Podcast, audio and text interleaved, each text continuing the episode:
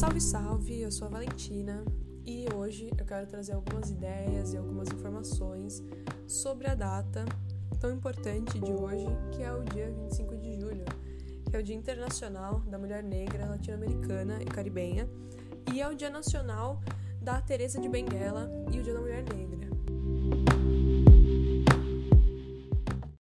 Pensando internacionalmente, esse dia foi marcado em 1992, na República Dominicana, pelo primeiro encontro de mulheres afro-latino-americanas e afro-caribenhas.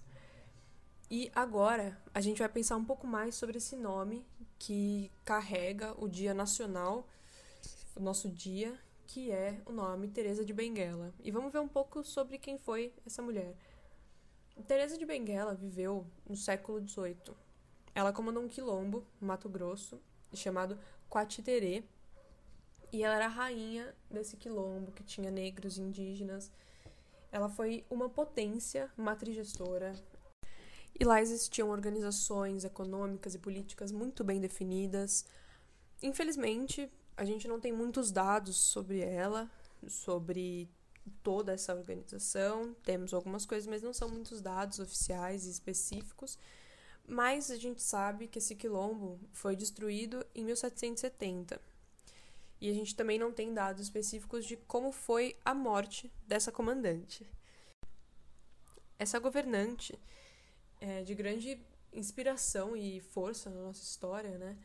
Ela passou a receber essa homenagem no dia 25 de julho a partir de 2014, quando foi oficializado o Dia de Teresa de Benguela e da Mulher Negra no Brasil. E essa data, por ter o nome da Teresa de Benguela, ela nos leva a pensar nos nomes de mulheres negras do nosso país que foram apagados pela nossa educação escravocrata e patriarcal. E essa educação que, que se esforça para apagar mulheres que foram líderes de comunidades, que foram revolucionárias, mulheres pretas que carregaram a potência e a matriz gestora de toda uma comunidade. E aqui é importante falar que quando eu falo matriz gestora, eu estou falando de uma gestão de uma comunidade, da organização e da liderança a partir dessa gestão da comunidade.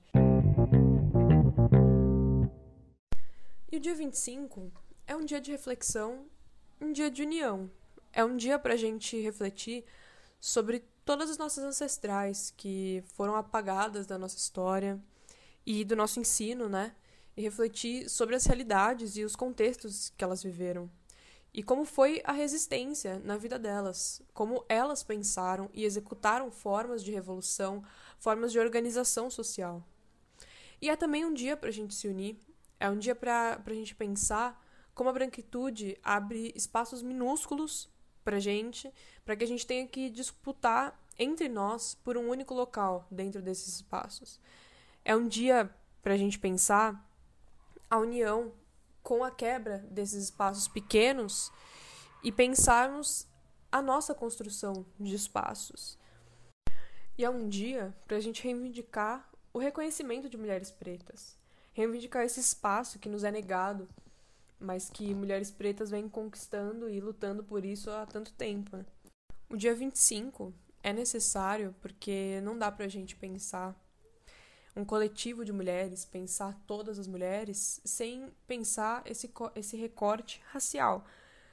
Porque, obviamente, a gente sabe das desigualdades que colocam a mulher negra na base da pirâmide social no Brasil. E quando a gente generaliza os direitos ou as reivindicações das mulheres e a gente ignora esse recorte racial, as pautas da mulher negra são relativizadas ou elas são deixadas no segundo plano porque sempre tentam relativizar a realidade da mulher negra e tentam unir essa realidade à da mulher branca, sendo que a gente sabe que há uma desigualdade muito grande entre essas realidades. É necessário o Dia da Mulher Negra porque as conquistas de gênero chegam sempre primeiro para a mulher branca.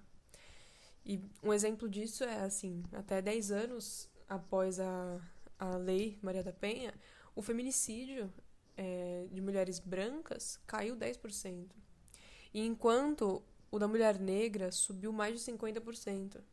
As realidades são absurdamente diferentes e não enxergar a urgência das pautas das mulheres negras em todas as suas pluralidades é não lutar contra opressão nenhuma, né? E aqui a gente tem que pensar as mulheres negras em todas as suas diferentes realidades, né? As pautas das mulheres negras, trabalhadoras, estudantes, das mulheres negras lésbicas e bissexuais, das mulheres trans e travestis negras, da mulher negra e gorda, da mulher negra de pele clara e a mulher negra retinta, da mulher negra indígena e, enfim, muitas outras realidades que a gente poderia citar aqui e que, se não são consideradas essas realidades dentro de uma agenda política, de um movimento, então não está tendo luta contra opressão nenhuma, está tendo só uma conveniência de falar só sobre a própria realidade. E a gente precisa pensar essas diferentes realidades.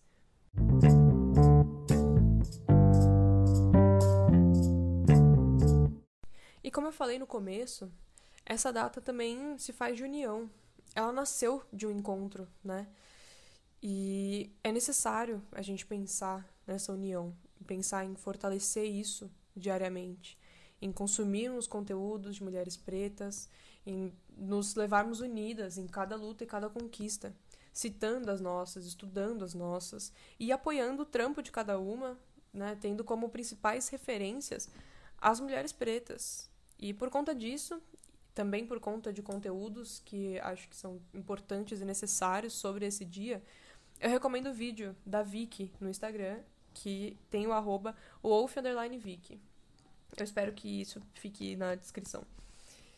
Que fala sobre referências de mulheres pretas que marcaram a nossa história. E é um conteúdo destinado a essa data. Ela também fala da Teresa de Benguela e ela conta um pouco mais sobre essa história, já dando aqui um, um spoilerzinho do vídeo. E... e eu vou ficando por aqui. Eu espero que esse podcast tenha te feito refletir ou tenha te ajudado em algo. Espero que você possa pensar um pouco melhor sobre fortalecer esses laços de união e tenha pensado um pouco mais nessa importância do dia 25 de julho. Obrigada por me ouvir até aqui e até mais. Um beijo, axé e um cheiro em todos.